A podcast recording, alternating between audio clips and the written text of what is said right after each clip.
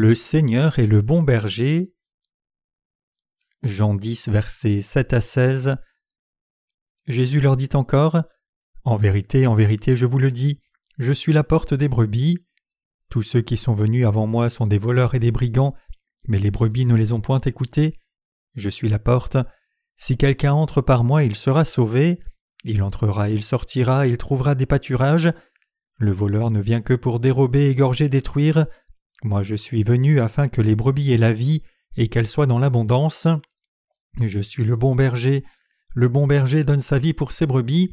Mais le mercenaire qui n'est pas le bon berger et à qui n'appartiennent pas les brebis voit venir le loup, abandonne les brebis et prend la fuite. Et le loup les ravit et les disperse. Le mercenaire s'enfuit parce qu'il est mercenaire et qu'il ne se met point en peine des brebis. Je suis le bon berger. Je connais mes brebis, elles me connaissent. Comme le Père me connaît et comme je connais le Père, et je donne ma vie pour mes brebis. J'ai encore d'autres brebis qui ne sont pas de cette bergerie. Celles-là, il faut que je les amène. Elles entendront ma voix et il y aura un seul troupeau, un seul berger.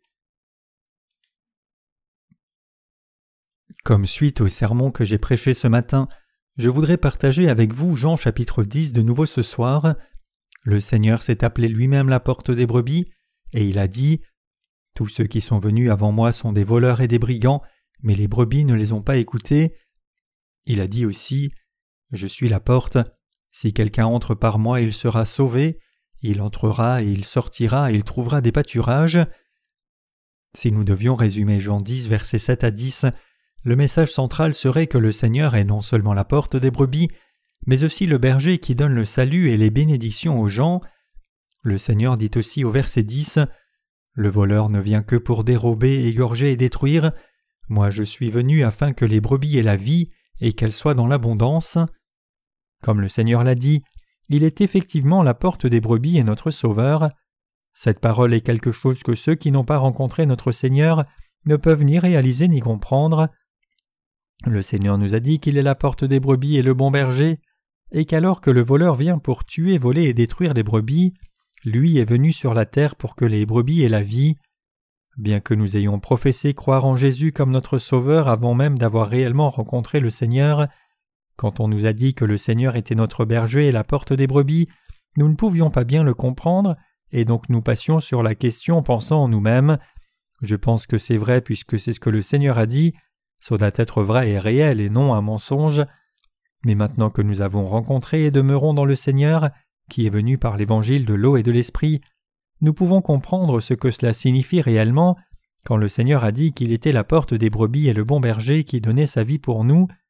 Nous pouvons aussi saisir pleinement que comme le Seigneur est la porte des brebis, les brebis entrent et sortent, trouvent pâture et sont sauvées. Le Seigneur est effectivement notre bon berger. Même si certains d'entre nous ne comprennent pas bien tous les tenants et aboutissants de ce passage, le Seigneur est clairement le bon berger et la porte des brebis. Le Seigneur m'a rencontré à travers l'évangile de l'eau et de l'esprit. J'étais chrétien depuis dix ans avant que je ne sois réellement né de nouveau, et avant de croire au christianisme, j'ai cru au bouddhisme et même au confucianisme. Cependant, quand je suis tombé gravement malade et j'ai ressenti que la vie n'avait pas de sens, j'ai cru en Jésus comme mon sauveur. J'ai cru en Jésus parce que, comme une personne gravement malade devant sa mort certaine, je voulais régler la fin de ma vie et résoudre le problème du péché dans mon cœur. En réalité, je ne comprenais pas si bien Jésus, mais je m'attachais au Seigneur puisque tout le monde me disait que Jésus était le Sauveur de l'humanité, qu'il avait été crucifié en portant tous les péchés des méchants et pécheurs comme moi, qu'il est ressuscité d'entre les morts, et que quiconque croyait en lui aurait la rémission de tous ses péchés. Et j'ai demandé au Seigneur de pardonner tous les péchés que j'avais commis jusqu'alors. Bien que j'ai cru en Jésus parce que je voulais être lavé de tous mes péchés avant de mourir, mes péchés n'étaient pas réellement effacés à ce moment-là, mais je continuais quand même de pratiquer le christianisme pendant plus de dix années supplémentaires. Il y a un proverbe coréen qui dit que dix ans suffisent pour que les montagnes et les fleuves changent. De nos jours, les choses changent même plus rapidement. Une année suffit pour qu'une colline disparaisse, des tunnels soient creusés, des routes soient pavées, des immeubles d'appartements soient construits et de nouvelles rues soient tracées. Mais même si j'étais chrétien depuis une décennie, les péchés de mon cœur n'avaient pas disparu. Bien que mon cœur ait été soulagé quand j'ai d'abord cru en Jésus, le problème du péché n'était pas résolu, donc même si je croyais en Jésus, je sentais beaucoup de cynisme envers ma foi. En dépit du fait que je croyais en Jésus sincèrement et fidèlement, lorsque je regardais mon cœur, je voyais tous mes péchés rester intacts et même si je prêchais la parole de Dieu aux autres, je luttais beaucoup moi-même, puisque moi aussi j'avais trop honte de mon propre être pécheur. Un jour, par la grâce de Dieu, j'ai finalement réalisé l'évangile de l'eau et de l'esprit écrit dans la Bible, et j'ai été remis de tous les péchés de mon cœur une fois pour toutes. J'étais si heureux à ce moment-là que des rires ont commencé à sortir du fond de mon cœur. J'ai réalisé pourquoi Dieu le Père a dit quand le Seigneur a été baptisé par Jean-Baptiste puis est sorti de l'eau. Celui-ci est mon Fils bien-aimé en qui j'ai mis toute mon affection. Matthieu 3 verset 17. Et j'ai aussi réalisé pourquoi le Seigneur a dit juste avant qu'il ne soit baptisé par Jean-Baptiste Laisse faire maintenant car il convient que nous accomplissions ainsi tout ce qui est juste. Quand j'ai atteint cette compréhension incroyable, je pouvais voir la lumière de la vérité briller sur mon cœur. C'est alors que j'ai réalisé le Seigneur a porté tous mes péchés en étant baptisé par Jean. Jésus-Christ a pris non seulement mon péché originel mais aussi mes péchés personnels. Il a porté chaque péché que j'ai jamais commis de toute ma vie entière, depuis l'enfance et jusqu'au présent. J'ai aussi réalisé que tous les péchés que j'allais commettre à l'avenir étaient aussi inclus dans les péchés du monde, et que ces péchés ont tous été transférés sur le Seigneur aussi. Une fois que j'ai saisi cela, la paix est venue dans mon cœur. Avant que je n'ai rencontré le Seigneur du salut par l'évangile de l'eau et de l'esprit, ma compréhension était limitée, et donc je pensais Le Seigneur est mon berger et mon sauveur, lui seul est le sauveur et le Fils de Dieu. Il y a quatre religions majeures du monde, mais le christianisme n'est pas seulement la meilleure d'entre elles. Seul Jésus est la vérité, Dieu lui-même est mon sauveur. C'était tout ce que je comprenais, et les péchés de mon cœur ne pouvaient pas être enlevés par aucun moyen. Cependant, une fois que j'ai réalisé la vérité de l'évangile de l'eau et de l'esprit, la vérité de la rémission des péchés que le Seigneur nous a donnés, j'ai saisi que le Seigneur avait pris tous mes péchés quand j'étais réellement destiné à l'enfer. Donc à ce moment-là, une toute petite brèche s'est ouverte dans mon cœur. Avant mon cœur était si dur, frustré et pécheur, et j'étais tourmenté à l'intérieur même si je riais à l'extérieur. Mais maintenant que j'avais enfin obtenu la purification de mes péchés, j'ai poussé un souffle de soulagement, et j'étais si heureux me disant à moi-même Mes péchés ont maintenant vraiment disparu comme cela, j'ai maintenant reçu la rémission de tous mes péchés. Mais même après avoir reçu la rémission des péchés, je m'inquiétais immédiatement de quoi manger, quoi boire et de quoi me vêtir. C'est parce que ma chair avait toujours le problème des besoins de base pour le vêtement, la nourriture et le logement, même si je savais très bien que j'avais maintenant le Seigneur de mon côté, gagner de l'argent dans ce monde était insignifiant, et la gloire du monde et ses richesses ne signifiaient rien. De plus, maintenant que j'avais rencontré le Seigneur, j'avais aussi un sentiment de devoir, me demandant moi-même Ne devrais-je pas servir l'évangile du Seigneur? Même s'il y a beaucoup de chrétiens, ils ne connaissent pas la vérité de l'évangile de l'eau et de l'esprit. N'est-ce pas alors mon devoir de prêcher cet évangile? Mais pour diffuser l'évangile, je devais résoudre le problème de mes besoins de base en vêtements, nourriture et logement pour subvenir à ma famille, et j'agonisais à ce sujet et luttais beaucoup. Mais une chose était très claire pour moi, et c'était que le Seigneur avait expié tous mes péchés et les péchés de la race humaine entière. Donc j'essayais de prêcher l'évangile de l'eau et de l'esprit en pensant en moi-même Il n'est pas juste que les chrétiens continuent d'agoniser sur le problème du péché, c'est ce que font les aveugles spirituels. Les gens ne connaissent pas cette vérité. N'est-ce pas une erreur pour les chrétiens de dire qu'ils ont été remis de leur péché originel seulement et qu'ils doivent faire des prières de repentance pour être remis de leur péché personnel quotidien Combien ils sont insensés Combien ils font pitié d'être emprisonnés dans leur péché alors même qu'ils croient en Jésus Donc j'ai prêché l'Évangile à tous ceux que je rencontrais. Bien que beaucoup de gens aient été heureux d'entendre l'Évangile, il y en avait aussi qui s'opposaient à moi. En dépit de cela, le Seigneur m'a finalement conduit où je suis maintenant. Même après avoir rencontré le Seigneur, j'ai encore eu beaucoup de difficultés. Comme l'aveugle décrit en Jean chapitre 9 a été chassé de la synagogue, j'ai aussi été haï et méprisé par beaucoup de mes anciens amis et connaissances, mais je ne m'en suis pas soucié. Peu importait pour moi parce que le Seigneur était désormais le vrai berger de ma vie. Tout comme le Seigneur a dit qu'il était la porte des brebis, il est effectivement devenu la porte du salut pour moi. Il est devenu la porte du salut pour vous aussi. Comme le Seigneur est devenu notre Seigneur et notre berger, il prend plaisir au désir de nos cœurs de vivre pour son évangile, et il continue de nous conduire et guider même si nous sommes encore faibles et insuffisants, sortant parfois de la voie et faisant des erreurs en chemin. Le Seigneur a répondu à mes prières quand je lui ai demandé des choses à utiliser pour l'évangile de Dieu plutôt que pour ma propre chair. Dieu a répondu à toutes mes prières demandant Bénis-moi Seigneur, j'ai besoin de moyens matériels, j'ai besoin d'une maison pour servir l'Évangile, donne-moi une maison, j'ai besoin d'un nouveau travail maintenant, Seigneur, donne-moi un travail. J'ai rencontré beaucoup de difficultés en servant le Seigneur, et j'ai eu beaucoup de crises difficiles. Quand j'ai vécu cela, j'ai juste prié Dieu et le Seigneur m'a toujours assisté.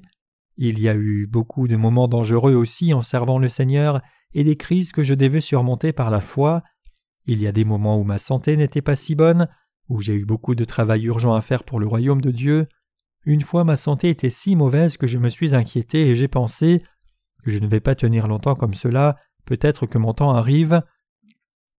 Quand le troisième volume en anglais de mes séries de livres sur l'Évangile est sorti, j'étais si absorbé par le travail au détriment de ma santé que j'ai eu la spondylarthrite, une sorte d'arthrite qui affecte la moelle épinière. Apparemment, j'étais dans cette condition depuis longtemps, mais je ne m'en étais pas rendu compte et donc je demandais à mes co-ouvriers de masser mon dos, pensant que mon dos s'usait à cause de l'âge. Un de mes co-ouvriers m'a alors présenté le docteur Hong, un médecin pratiquant la médecine traditionnelle coréenne, et il m'a fait l'acupuncture avec des aiguilles d'or. J'ai pensé, cela m'est égal que les aiguilles soient en or ou en métal, j'espère être guéri aussi rapidement que possible pour continuer de servir le Seigneur, et selon mon désir, cela a bien fonctionné et je me suis senti bien mieux depuis ce soir-là. Puisque non seulement moi mais toute l'Église a prié pour moi, j'ai été guéri. Bien que ma santé ne soit pas encore à cent pour cent, elle est bien meilleure. J'ai aussi eu des problèmes avec ma gorge, donc je suis allé voir un docteur à l'hôpital local, mais il m'a dit que ce n'était pas grand-chose et m'a juste donné une prescription. En réalité pourtant, il y avait une grosseur qui bloquait ma gorge. Puisque le problème ne passait pas, j'ai décidé d'aller dans un grand hôpital à Séoul pour un diagnostic avancé, et ils ont trouvé la grosseur qui pouvait devenir cancéreuse si on la laissait, donc je l'ai fait enlever. En dehors de cela, j'ai eu beaucoup d'autres problèmes de santé aussi, mais à chaque fois Dieu m'a aidé à me remettre par les médicaments et traitements, et par les prières des saints j'ai pu maintenir ma santé jusqu'à présent. Dieu a aussi continué de conduire son Église et de l'aider. Je peux maintenant pleinement comprendre ce que le Seigneur voulait dire quand il a dit qu'il était le bon berger. Je peux l'apprécier dans ma vie quotidienne, y inclut mes propres expériences. Au psaume 23, versets 1 à 2, David a chanté cet hymne incroyable. L'Éternel est mon berger, je ne manquerai de rien. Il me fait reposer dans de verts pâturages et il me conduit près des eaux paisibles. David vivait en s'appuyant totalement sur le Seigneur, et tout comme Dieu a répandu sa miséricorde et bonté sur lui durant toute sa vie, je sais que Dieu répandra aussi les mêmes bénédictions sur vous et moi également. Le Seigneur est effectivement vivant, il est la porte des brebis, notre sauveur et notre berger. Il est non seulement mon berger, mais aussi votre berger. Le Seigneur nous aide, nous protège et répand ses nombreuses bénédictions sur nous. Quand nous lisons ce passage, nous pouvons vraiment saisir et apprécier combien notre Seigneur prend soin de nous, mais accordons une considération encore plus profonde pour voir ce que cela signifie quand la Bible dit que le Seigneur est devenu notre berger. Le Seigneur dit Je suis le bon berger, le bon berger donne sa vie pour les brebis. Le Seigneur a donné sa vie pour nous sauver du péché. Né sur la terre, le Seigneur a pris sur lui tous les péchés de l'humanité en étant baptisé par Jean-Baptiste à l'âge de trente ans, et il nous a tant aimés qu'il a donné son corps sur la croix. Endurant toute la terrible souffrance, persécution et les insultes, le Seigneur a saigné pour mourir à la croix, versant tout son sang qui était dans son cœur à travers ses mains et pieds percés. Il est ensuite ressuscité des morts, devenant ainsi notre Sauveur. Il a fait toutes ces choses pour nous sauver, vous et moi, du péché. Effectivement, il ne manque rien au Seigneur pour être notre berger. Quand vous vous êtes trouvé à lutter après avoir rencontré le Seigneur, vous avez aussi dû enlever le poids de votre cœur qui était encore lié à bien des endroits. Vous avez fait cela parce que vous vouliez suivre le Seigneur correctement. Le Seigneur a enlevé beaucoup de nos pensées et désirs charnels. Pour ce faire, il nous a donné des épreuves. mais il nous a toujours conduits fidèlement, car c'était notre désir sincère de le suivre dans nos vies, en nous confiant dans la justice de Dieu. Si nous pensons d'abord au plaisir du Seigneur et à vivre par la foi, en cherchant son royaume et sa justice, alors le Seigneur nous bénira tout le temps. Nous comprenons maintenant que Dieu utilise beaucoup de persécutions et de difficultés pour purifier nos cœurs, puis nous donne des bénédictions selon notre foi. C'est ce que le Seigneur a fait pour vous et moi. S'il y a encore beaucoup de retenue dans nos cœurs à vous et moi, alors le Seigneur permettra ces épreuves dans nos vies jusqu'à ce que ce soit enlevé, et par ces épreuves, notre foi sera raffinée et nous serons modelés comme des instruments utiles de Dieu, et nous savons par expérience que c'est à partir de ce moment-là, quand nous devenons ainsi des instruments utiles à Dieu, que nous avons les vies dans lesquelles le Seigneur travaille encore plus, nous aide encore plus et nous bénit encore plus pour diffuser l'évangile de l'eau et de l'esprit. Le Seigneur est notre bon berger. Tout comme le Seigneur nous connaît, nous devons aussi le connaître. Nous ne pouvons pas dire que nous ne connaissons pas le Seigneur. C'est si heureux et gratifiant que le Seigneur soit devenu notre berger. Il est notre berger en chef. Il nous a rencontrés par l'évangile de l'eau et de l'esprit et nous a sauvés de tous nos péchés, et comme notre berger il nous aide et nous conduit sur la voie de la justice pour son nom. Alors que nous gardons le nom du Seigneur dans nos cœurs, il nous aide concrètement et nous garde fermement avec sa direction. C'est si merveilleux que nous ayons un bon berger comme cela avec nous. Puisque le Seigneur est devenu notre Sauveur, l'on considère comme une grande joie que de faire son œuvre.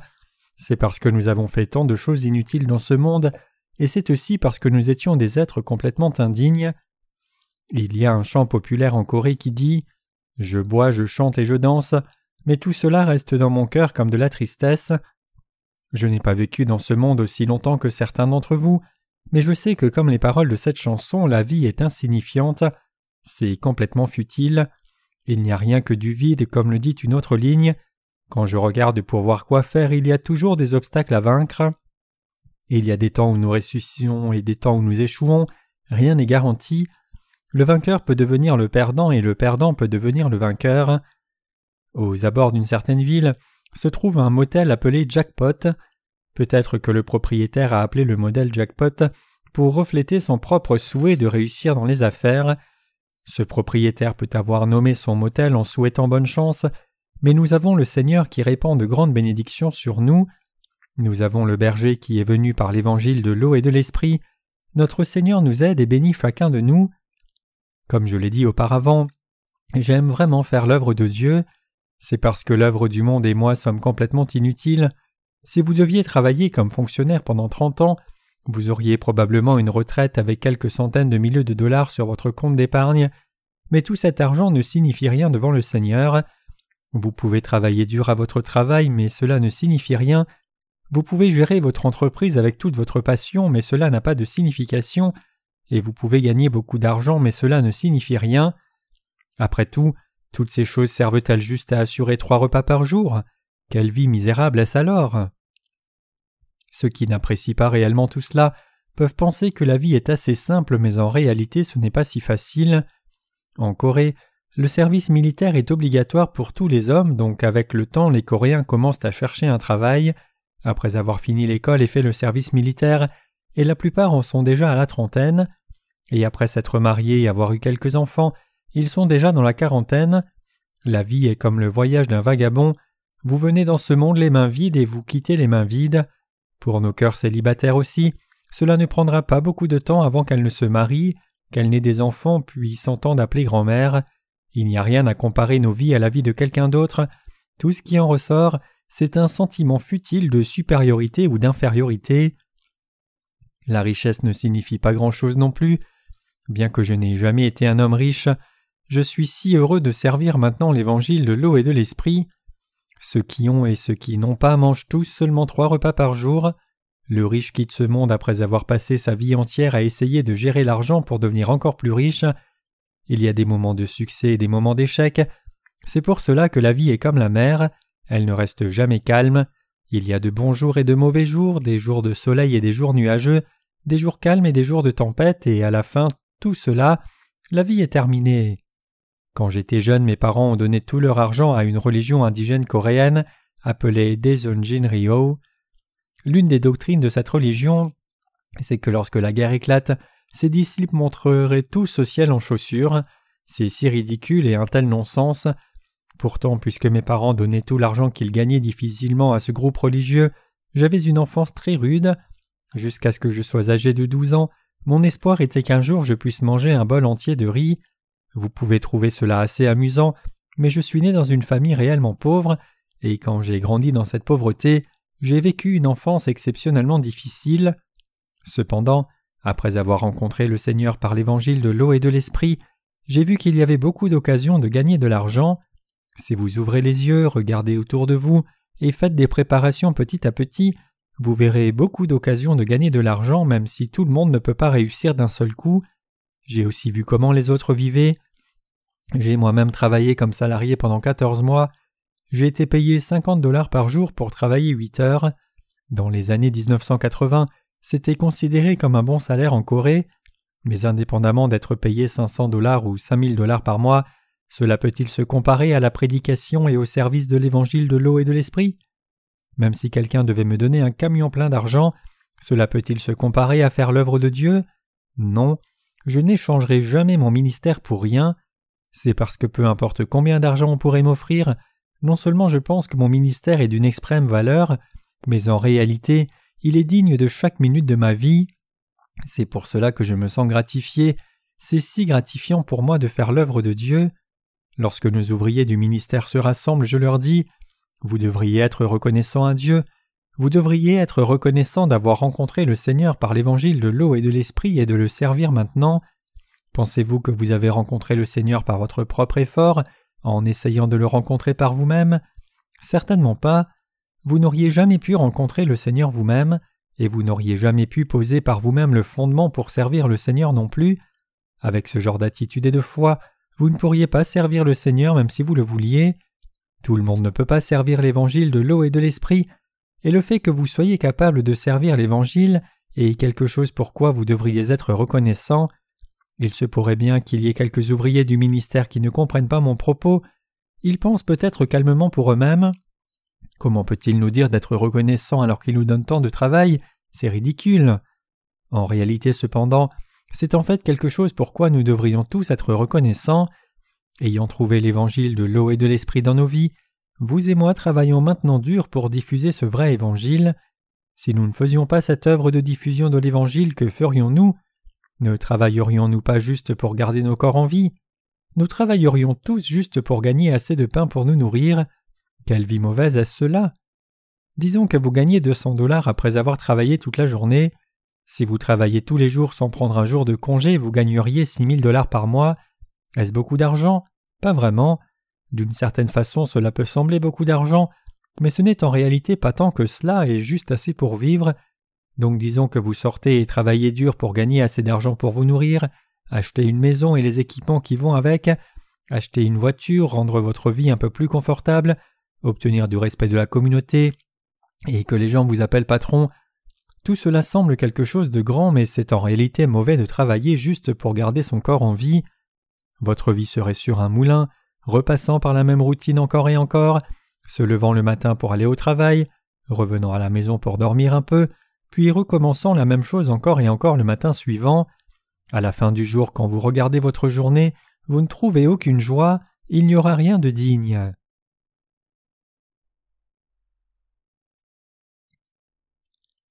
le Seigneur a permis à ceux qui ont faim de justice de faire beaucoup de ses œuvres. Le Seigneur dit en Matthieu chapitre 5 Heureux ceux qui ont faim et soif de justice car ils seront rassasiés. Cela signifie que ceux qui cherchent vraiment à faire l'œuvre juste de Dieu seront comblés.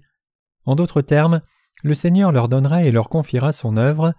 C'est pour faire cette œuvre juste confiée par le Seigneur qu'il nous comble, mes chers croyants, si vous deviez passer chaque heure, chaque jour, chaque mois, et chaque jour seulement pour vous-même afin d'assurer votre propre prospérité, au lieu de faire quelque chose de digne maintenant, votre vie elle-même serait complètement misérable. Certaines personnes sont heureuses seulement si leurs besoins basiques de nourriture, vêtements et logements sont comblés. À cause de cela, nous appelons cela des porcs avec un estomac plein. Ils sont comme des bêtes. Ce n'est pas parce qu'ils vivent comme des bêtes qu'ils ne valent pas mieux que des bêtes, mais c'est parce qu'ils s'occupent seulement de leur propre envie comme des porcs. Certains philosophes disent qu'ils préféreraient être un Socrate affamé qu'un porc avec un estomac plein. Il y a beaucoup d'artistes affamés qui pratiquent leur art dans la pauvreté. Pourquoi font-ils cela? C'est parce qu'ils considèrent cela plus que digne. Ils ne pratiquent pas leur art juste pour se nourrir eux-mêmes et gagner leur vie. Un proverbe coréen dit que même quand un tigre meurt, il laisse sa peau, mais quand un homme meurt, il laisse son nom. Qu'en est-il de vous alors? Si vous mourrez après avoir passé toute votre vie juste pour vous nourrir, alors il n'y aura rien de significatif à inscrire dans votre épitaphe, sinon que la date de votre naissance et votre mort. Il n'y aura rien à écrire sur votre épitaphe. Vous devez avoir quelque chose de significatif à écrire sur votre épitaphe après votre mort, après que vous alliez vers Dieu. Vous devez avoir quelque chose de bien que vous avez fait dans votre vie. Essayez d'aller dans un cimetière et lisez quelques épitaphes. Certains épitaphes portent le nom de tous les descendants du mort. Ces épitaphes disent aux visiteurs combien le mort avait une grande descendance. Peu d'épitaphes disent quelque chose sur le mort lui-même. Difficilement un épitaphe dit que l'homme enterré là était un homme juste.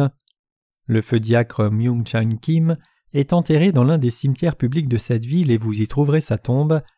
Sur cette tombe nous avons inscrit Ici repose le juste diacre Myung Chan King, attendant le retour du Seigneur. Tous les chrétiens nés de nouveau qui croient dans l'évangile de l'eau et de l'esprit attendent le retour du Seigneur dans leur vie. Mais beaucoup de gens imitent cet émitaphe même s'ils ne sont pas nés de nouveau. En nous imitant, ils enlèvent le mot juste et inscrivent Ici repose l'ancien tel et tel attendant le retour du Seigneur. Pour être honnête, c'est une violation des droits de propriété intellectuelle, mais ces gens ne comprennent pas la vraie signification de l'épitaphe du diacre Kim, mais pensent seulement que cela sonne bien. C'est probablement pour cela qu'ils ne peuvent pas utiliser le mot juste et inscrivent seulement ancien tel diacre tel et tel ou saint tel et tel repose ici, attendant le retour du Seigneur. Il y a deux sortes de gens aux yeux de Dieu. Tout le monde est soit injuste, soit un pécheur. Ceux qui ont été sauvés du péché et ont reçu la rémission des péchés en rencontrant le Seigneur et croyant dans l'évangile de l'eau et de l'esprit sont justes, mais ceux qui ont encore du péché même s'ils croient en Jésus sont pécheurs. Bien sûr, ceux qui ne connaissent pas Jésus du tout sont aussi pécheurs. Il doit y avoir quelque chose de digne à inscrire sur votre épitaphe, c'est pour cela que nous sommes si heureux que nous fassions l'œuvre de Dieu. Nous faisons ce qui est juste. Il y a beaucoup d'ouvriers ici dans l'Église de Dieu, et ils doivent tous remercier Dieu. Et ils devraient aussi me remercier, puisque je leur ai donné beaucoup de travail. N'est-ce pas vrai? Pourquoi ne répondez-vous pas? Peut-être que vous n'avez rien envie de dire, peut-être que certains pensent Je suis si malade et fatigué du travail, tout ce qu'ils me donnent c'est du travail et encore plus de travail. Mais mes chers croyants, Pensez à ce qui se passerait si je ne vous donnais pas de travail du tout. Que feriez-vous si je vous disais de prendre du temps libre et de faire quelque chose d'autre? Vous feriez probablement diverses choses, mais que serait-ce? Ce seraient des choses périssables. Vous feriez seulement des choses insignifiantes. Vous finirez par faire quelque chose qui n'a pas de sens durable. Peut-être que vous auriez un bon moment en mangeant et buvant, chantant et dansant, mais il ne resterait rien en vous réveillant le lendemain matin.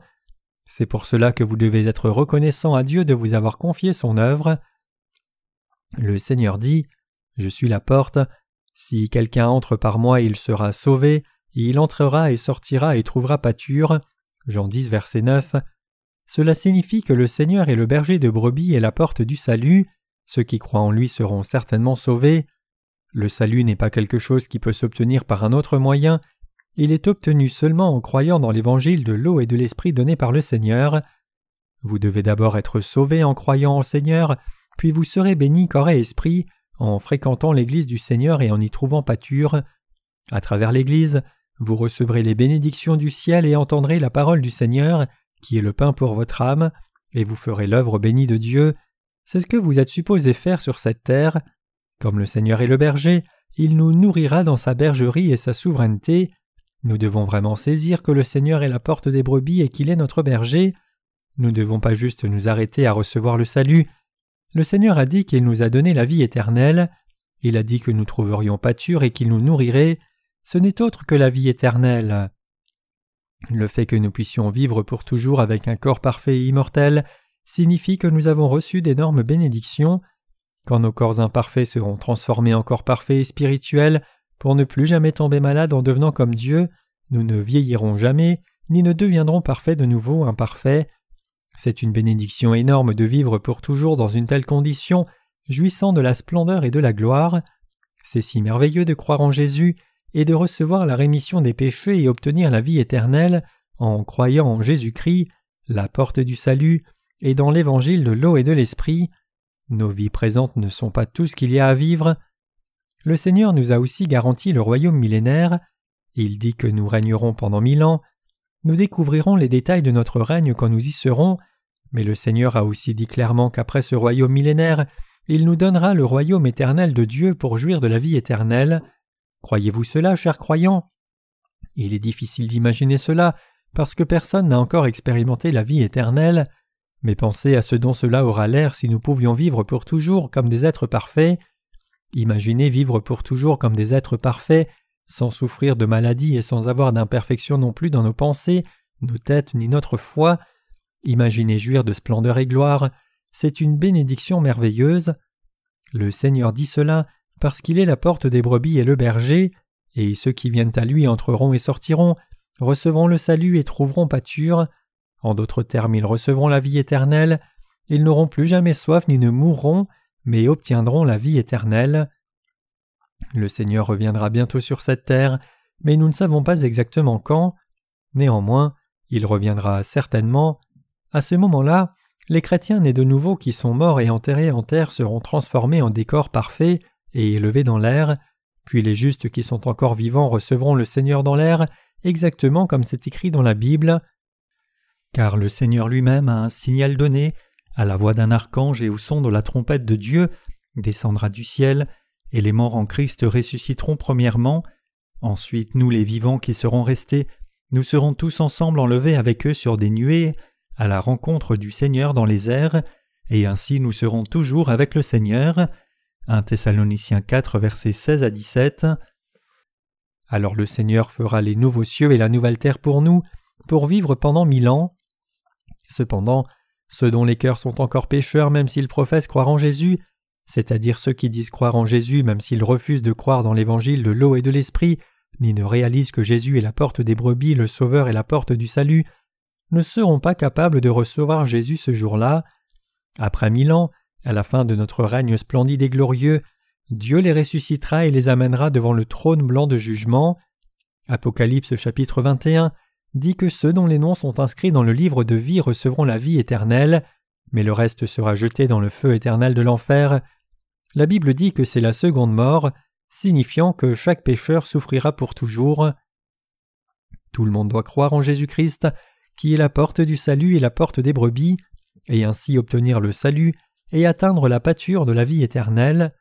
Autrement tous souffriront pour toujours. Une fois qu'un pécheur meurt physiquement, son âme et son corps seront jetés en enfer après le royaume millénaire, et c'est pour cela que cela s'appelle la seconde mort. C'est pour cela que les bénédictions qui nous attendent vous et moi comme peuple racheté de Dieu sont si merveilleuses. Ces bénédictions ne peuvent être comparées à aucun privilège dont jouissent même les plus puissants dirigeants du monde. Par contre, nous jouirons de nos privilèges pour l'éternité. C'est pour cela que nous sommes si reconnaissants à Dieu. Jésus dit aussi au verset 16 Et j'ai d'autres brebis qui ne sont pas de ce troupeau, je dois aussi les amener et elles entendront ma voix, et il y aura un troupeau et un berger. Cela signifie que nous devons guider ceux qui sont encore perdus et errants. Ces gens doivent vraiment rencontrer les justes, entendre la vérité de l'eau et de l'esprit en détail, venir dans le troupeau de Dieu et recevoir les mêmes bénédictions que nous avons reçues comme prédécesseurs dans la foi. Quelle est la raison de notre existence sur la terre? Quelle est la raison de notre naissance sur terre? L'homme est né pour rencontrer le Seigneur, pour être sauvé et obtenir la vie éternelle.